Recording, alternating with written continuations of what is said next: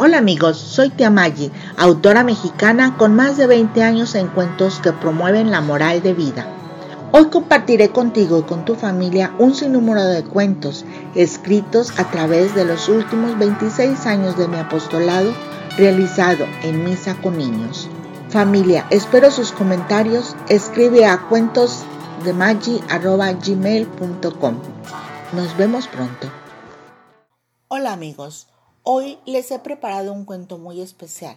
En este cuento invité a un amigo, él es el chef Andrés, que llegó a la cabina de sonido del centro de grabación donde trabajo y a todos llamó la atención pues llegó vestido con su uniforme de cocinero, que es de color blanco, y acompaña a su uniforme con un gran sombrero del mismo color y lo trae puesto sobre su cabeza.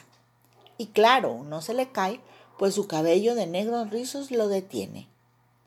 Al chef Andrés le gusta comer, por lo que está un poco rellenito y tiene unos bigotes grandes que enrolla cerca de su nariz.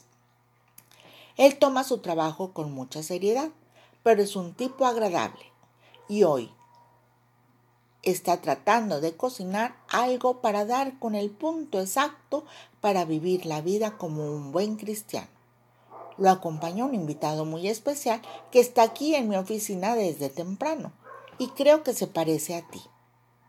También están papás, unas mamás, todos listos para aprender. Chef Andrés, le damos las gracias por asistir a esta interesante clase. Le cedo toda el área de cocina mientras su público se encuentra listo para aprender. Vamos a escuchar. Bienvenidos a esta su casa. Veo que tengo muchos invitados, unos grandes y otros pequeños, pero todos juntos podemos aprender.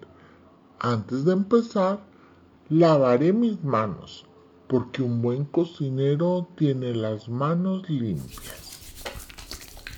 Ahora, mis estimados invitados, ustedes van a ser testigos de algo muy importante. Hoy daré la receta exacta para cumplir con una vida de cristiano, que significa llevar la palabra de Dios a los demás. ¡Qué maravilloso, chef! Pero dígame, ¿cuál es esa receta? Ahora por favor pongan todos atención. Y usted, joven invitado, tome nota. Mientras abro mi libro de recetas, mi ayudante de cocina me acerca una gran olla de color rojo. Ahora vamos a colocar varios ingredientes aquí. Primero debemos de mezclar un poco de tiempo con una taza de amor. I love you.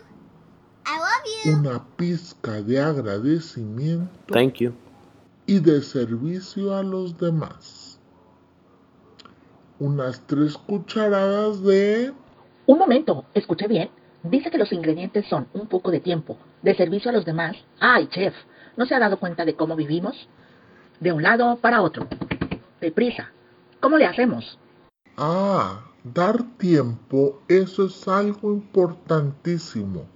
Mire usted, si papá o mamá no le dan un saborcito cristiano a la vida familiar, esto se echa a perder. Pero es que esto no es tan fácil. Yo los entiendo.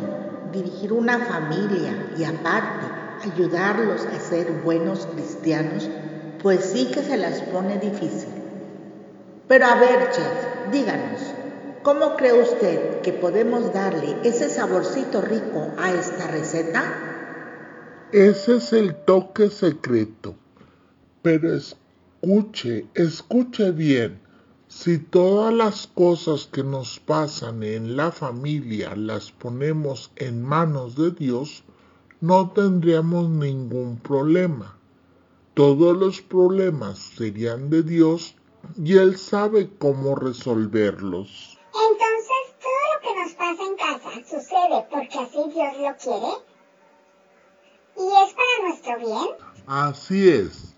Es importantísimo que prediquen en casa donde sus hijos podrán ver el esfuerzo que ustedes hacen por mostrar a los demás la imagen de Dios. Eso quiere decir que como papá o como mamá debo invitar a mis hijos a hacer oración para que podamos realizar mejor todas nuestras actividades diarias. Así es como lo hizo Jesús.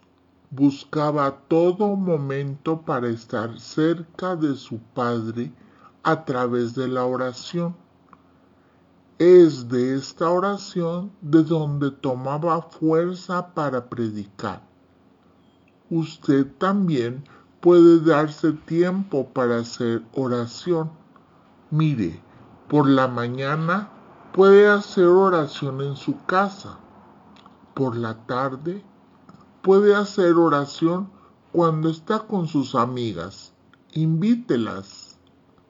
Por la noche, cuando esté solo y un poco cansado, por favor, no se duerma sin platicar con Dios.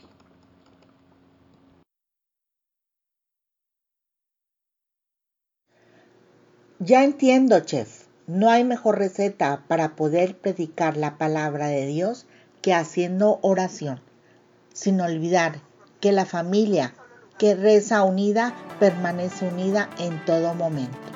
Gracias, chef, por esta gran receta. Platica con tía Maggie.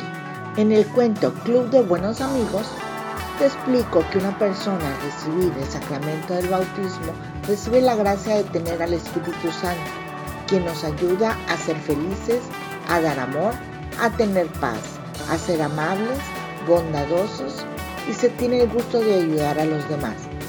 Y en la vida diaria, dar buenos frutos. Completa la actividad, amiguito, y espero tus comentarios en cuentosdemaggie.gmail.com. Nos vemos pronto.